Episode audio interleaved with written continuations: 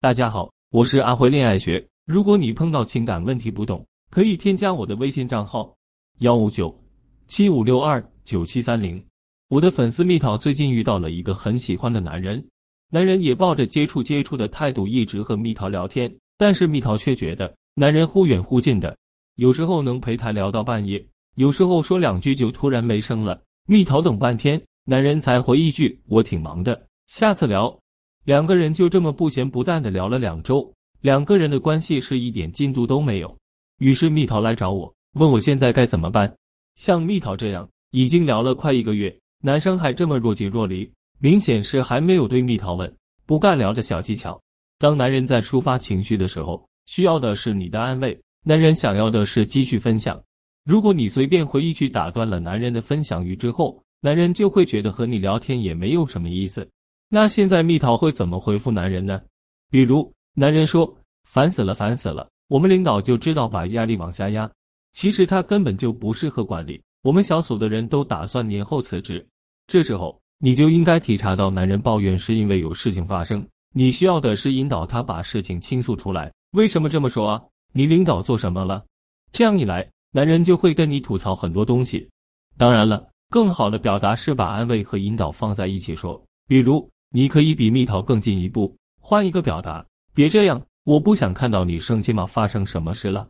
这样说的好处就是前半句表达关心，后半句用疑问引导男人讲自己的心里话。只要你能掌握这个技巧，一般情况下尬聊就不存了。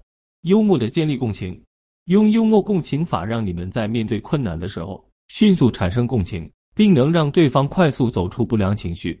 这样一来。他就会觉得你是那个能倾听他说话，还能让他变阳光的人。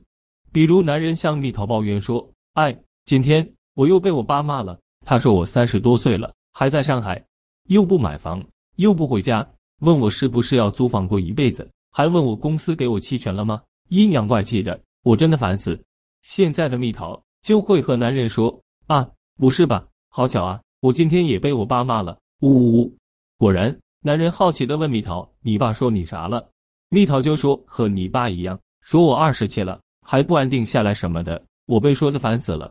咱们真是天涯沦落人。”这个时候，你们已经引发了情感上的共鸣，男人会从心理上觉得跟你离得很近。但切记，你在表达的时候不要显得比男人还烦躁，你的态度一定是幽默的、轻松的，只有这样才能在共情的基础上把男人的情绪从深渊里拉出来。用起伏勾男人心，聊天必须要有起伏，不能一直是一问一答，也不能是一个逗哏一个捧哏。